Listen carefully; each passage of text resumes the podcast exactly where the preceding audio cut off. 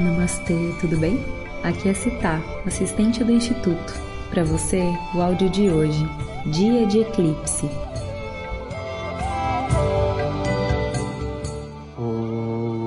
Shri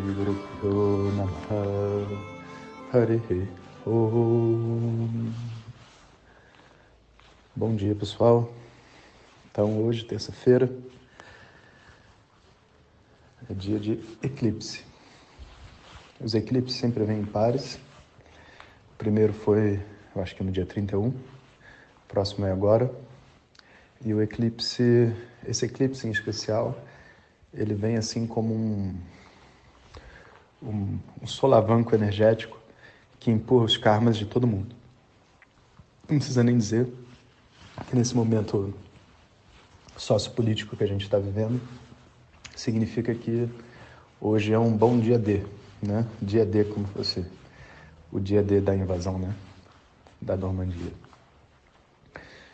Então, é um dia para a gente tomar cuidado, um dia para a gente se precaver e principalmente para a gente não iniciar nada novo, nada importante, evitar conversas desnecessárias, discussões que não precisam ocorrer no dia de hoje. A gente, como uma família espiritual, a gente usa esses dias de solavanco energético para fazer as nossas práticas e ter assim esse impulsionamento, sabe? Então, do limão a gente faz uma limonada. Não é um dia para fazer nada no mundo material, mas é um dia onde as coisas espirituais, principalmente a meditação e quem está acompanhando a meditação profunda, tem uma oportunidade hoje de avançar bastante no seu processo interno. Nós, como brasileiros, né, a gente pode fazer uma reflexão. Eu queria que a gente fizesse essa reflexão com muita honestidade, porque não é um assunto fácil para a nossa cabeça e, e muito menos para a gente reconhecer o valor que a gente tem diante do, do mundo, sabe? Diante do cenário mundial. Cada país, cada local tem uma glória, uma beleza, um conjunto de características e qualidades. Né? E as nossas qualidades como brasileiros e, vamos dizer assim, guardiões né, da, da maior floresta do mundo, da nossa cultura, que foi uma construção de diversas culturas, nos coloca hoje numa posição é, muito privilegiada espiritualmente, sabe? E naturalmente de muita responsabilidade. A gente julga muitas vezes o brasileiro como festeiro, o brasileiro como bom de dança, bom de lábia, que tem dificuldade em respeitar leis, ordens. E a verdade seja dita que, apesar dessas coisas parecerem negativas, elas talvez reflitam algo muito positivo que ocorre dentro de nós como uma nação. O fato da gente ter sido constituído, vamos dizer assim, a nossa formação como na história tenha tido a influência de tantas culturas ancestrais, tantos povos diferentes, né? mas principalmente da matriz africana, a nossa origem evidentemente da Amazônia, que era o povo que estava aqui antes, né, os indígenas brasileiros, e diversas outras culturas que migraram para cá em momentos difíceis, momentos de guerra, momentos de, de fuga mesmo de uma outra situação na Europa ou em outra parte do mundo, fez com que a gente construísse uma cultura plural. Por mais que a gente possa ver as dificuldades que a gente tem nos diversos âmbitos sociais e culturais de compreensão e aceitação, né?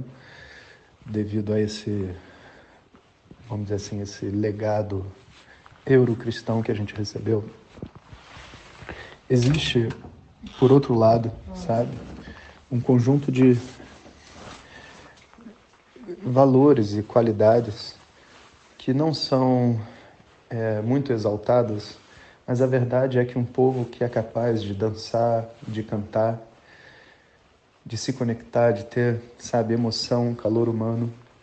É um povo muito evoluído espiritualmente, quase como uma seleção natural ao longo desses últimos dois mil anos.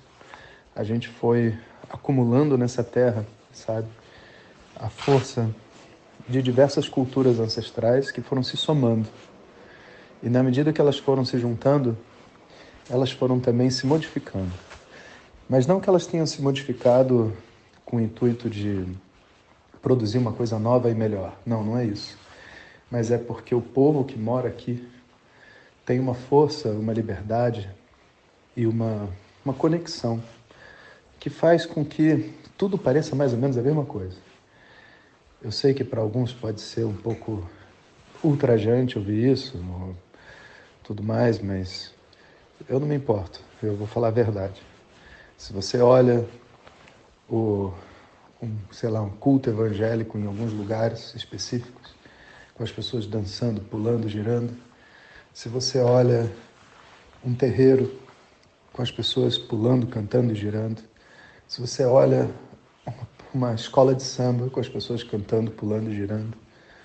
Se você olha os índios na Amazônia fazendo suas cerimônias e suas sessões, pulando, cantando e girando, a gente vai ver que a força ancestral é tão grande que sabe aquele ditado que a gente tem aqui, que tudo termina em samba? Talvez a gente possa dizer que tudo é contagiado por essa força espiritual que a gente tem, pelo que o brasileiro é. E somado a esse legado espiritual e essa força, existem mais dois fatores muito importantes aqui nessa terra. O primeiro é que é o local do mundo, né, onde você tem ainda, né, a gente talvez possa dizer assim, a maior floresta nativa intacta do planeta. Enquanto a floresta na Europa foi totalmente dizimada e por todos os cantos desse mundo você encontra no máximo, sabe, alguns grandes parques preservados.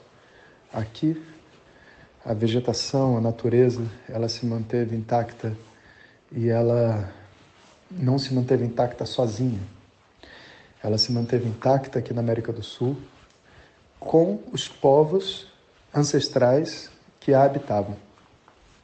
Então, existem ainda no meio da Amazônia aldeias e muitos povos diferentes que nunca tiveram sequer contato com o ser humano, que vivem ainda que a gente poderia dizer o, o modo natural de vida, o modo antigo de vida.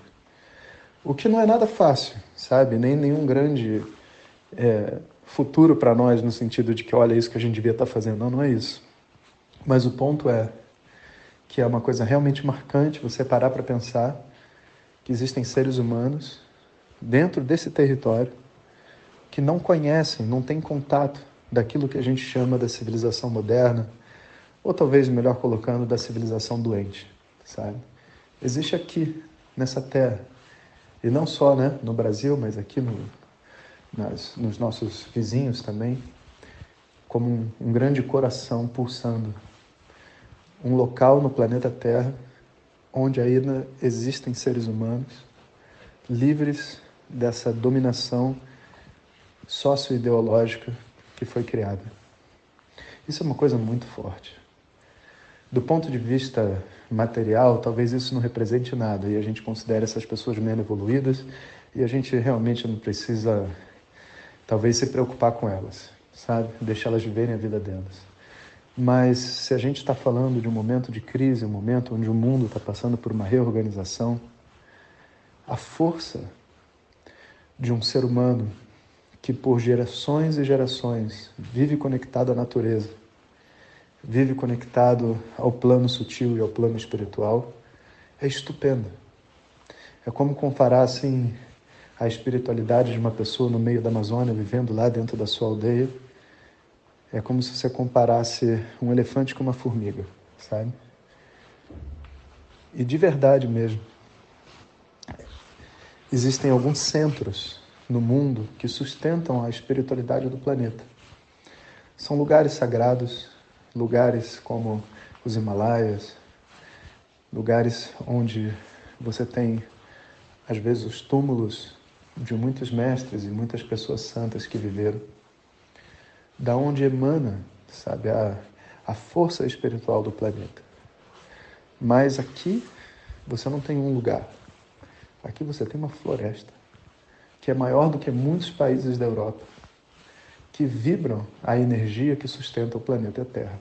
Isso é uma coisa muito bonita e muito importante da gente compreender, sabe? É algo realmente fenomenal, que se a gente não para para pensar, passa despercebido.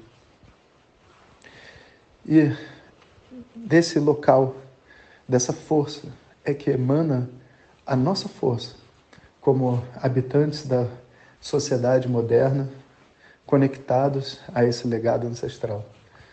Essa espiritualidade, essa força que o brasileiro tem, essa capacidade de rir, de se conectar, de viver livre, numa pluralidade, vem desses povos rezando no meio da floresta.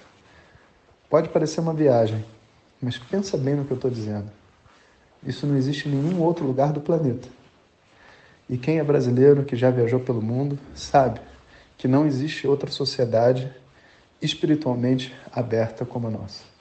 Em lugar nenhum.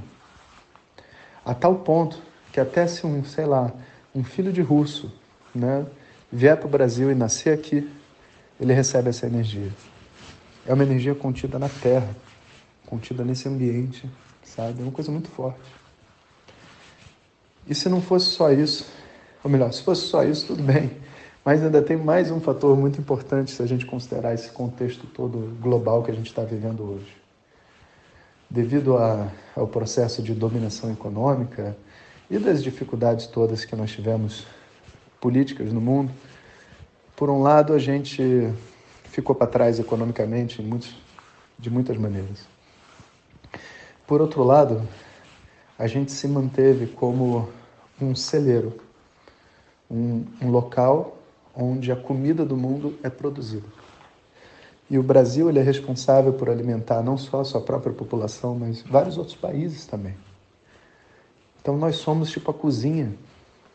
Nós estamos fazendo a comida que as pessoas estão colocando na mesa por diversos lugares no mundo. O que significa que, do ponto de vista espiritual, a gente tem um papel muito central, porque a comida cresce aqui. A comida cresce com essa energia. E num momento de transformação global como esse que a gente está vivendo, é preciso que a gente tome consciência de que o que acontece aqui vai reverberar no mundo inteiro. É só você pensar quando você vai num restaurante onde as pessoas são infelizes e cozinham infelizes, as pessoas se alimentam dessa negatividade. Né? E agora você pensa que esse local onde a comida toda do planeta está sendo produzida, as pessoas vão estar se alimentando dessa energia que a gente está colocando. A gente pode achar que na nossa na nossa cabeça faz, nos fazem acreditar que a gente está fazendo uma luta, sabe, da esquerda contra a direita, de um grupo que defende uma ideia contra o grupo que defende outra ideia. Mas a gente precisa mudar a nossa convicção, sabe? A gente não está pertencendo a time nenhum, nem se alinhando com país nenhum. A gente precisa de um alinhamento interno, sabe? Como nação, como país, a gente precisa compreender que a nossa luta é interna. E não é interna só dentro do próprio país, não. É interna dentro de cada um. Porque a gente sabe a força que a ignorância, a ganância, a ambição tem. Elas corrompem a alma. A pessoa defendendo seus próprios interesses, ela está muitas vezes disposta, qualquer um de nós está submetido a esse, esse local interno de causar dor e sofrimento para as outras pessoas em nome do seu bem-estar próprio. E isso não pode mais acontecer. Internamente, todos nós precisamos assumir uma posição, sabe? A gente precisa assumir uma verdade e levar essa verdade às últimas consequências. Esse é um exemplo que a gente precisa levar ao mundo, sabe? E se nós somos o centro espiritual do planeta, é aqui que isso precisa ocorrer, não é em outro lugar. É aqui que as pessoas precisam realmente levantar a mão, sabe? E saírem da passividade. O brasileiro foi considerado passivo por muitos anos. E de certa forma, isso sempre nos incomoda, né? A gente fica assim, poxa, o brasileiro permite qualquer coisa, ele aceita qualquer coisa. Não, não, deixa eu te explicar. Não é isso não. A gente não aceita qualquer coisa, mas a gente não perde tempo com bobagem. A gente não perde tempo com coisas que a gente não é capaz de mudar ou fazer nada. A gente tem uma vida mais pela frente. Um dia eu estava conversando com um amigo meu, falando sobre essa questão de política e o que está acontecendo, etc. e tal, sabe? Falando das pessoas que é, desnecessariamente perturbam a vida das outras, sabe? E causam, assim, um caos, às vezes um caos social, uma dificuldade incomoda, sabe? Porque a gente está tentando viver e trabalhar. E tem uma outra pessoa que está tentando te atrapalhar, sabe? A viver sua vida, entende?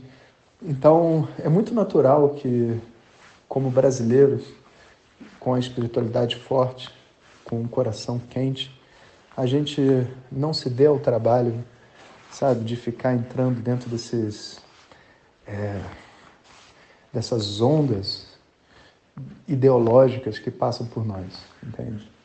Mas tem uma hora onde a onda não é ideológica. A onda é sobre fazer aquilo que é certo. Onde a gente não responde a ninguém, não responde a um amigo que a gente está querendo agradar, ou a gente tem que se posicionar como de um partido ou de outro a favor disso, daquilo. É quando a gente tem que responder diante de Deus mesmo, sabe? Se a gente vai permitir a si mesmo a se corromper, a ficar calado diante de uma situação onde nós entendemos que o mal será causado contra nós e contra as outras pessoas que a gente ama. E eu não estou falando isso dando indireta, nem apoiando partido nenhum. Eu estou falando de uma convicção interna mesmo.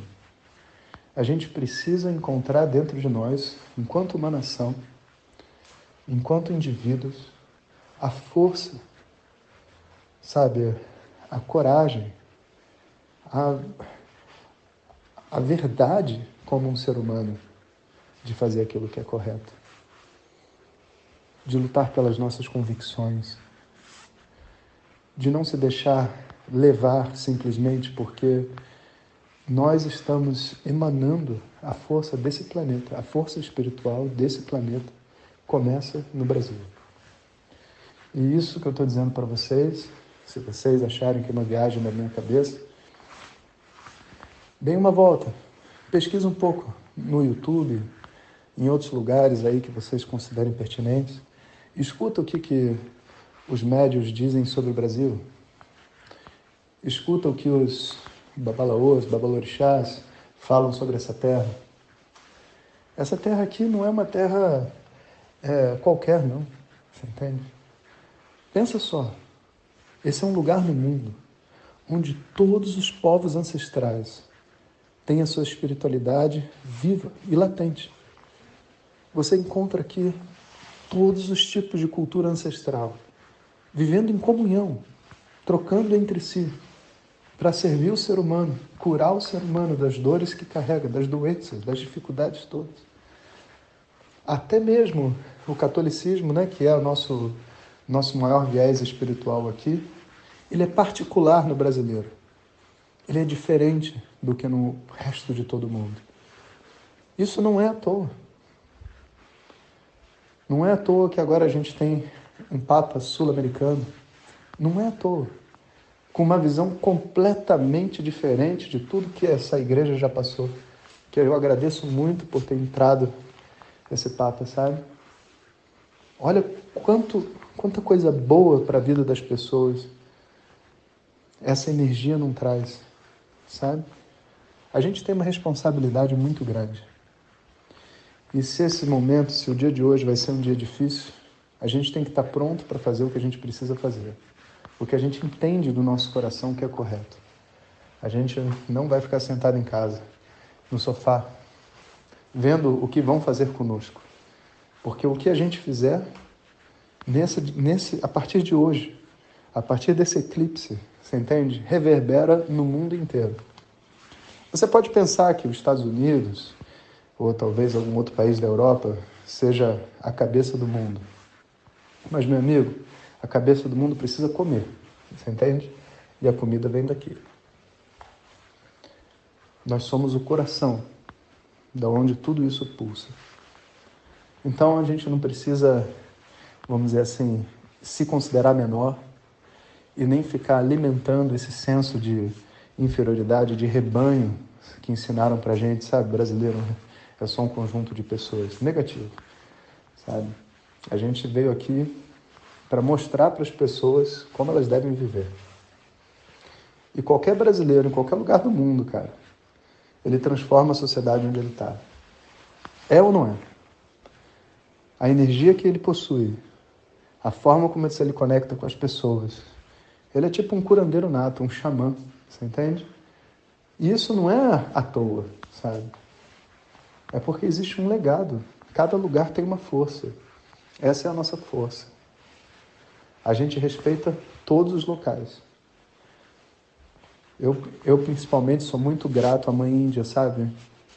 Por toda, toda vamos dizer assim, a, a beleza e a, e a força que eles tiveram de guardar a tradição védica, do qual eu bebi. E pude encontrar muitas respostas importantíssimas para a minha vida. E posso dizer, não tem igual. É uma cultura extremamente rica, extremamente poderosa, que enfrentou também diversos problemas e Hoje, né, existe um senso de valorização que está chegando. Os jovens estão descobrindo a força que a cultura indiana tem, na própria Índia, sabe? E nós aqui no Brasil precisamos fazer a mesma coisa. A gente precisa entender a força que a gente tem e o nosso papel dentro do mundo. Então, que essa seja uma oportunidade, sabe, de reflexão e de conexão e como sociedade a gente possa fazer diferença para o mundo. Um bom dia a todos vocês. Ariel. Que você encontre essa capacidade que o brasileiro tem de se conectar e de viver livre. Se você recebeu esse áudio de um amigo e deseja receber diretamente no seu WhatsApp, entre em www.vedanta.life/whatsapp ou acesse as redes sociais do Professor Jonas. Hariom. Até amanhã.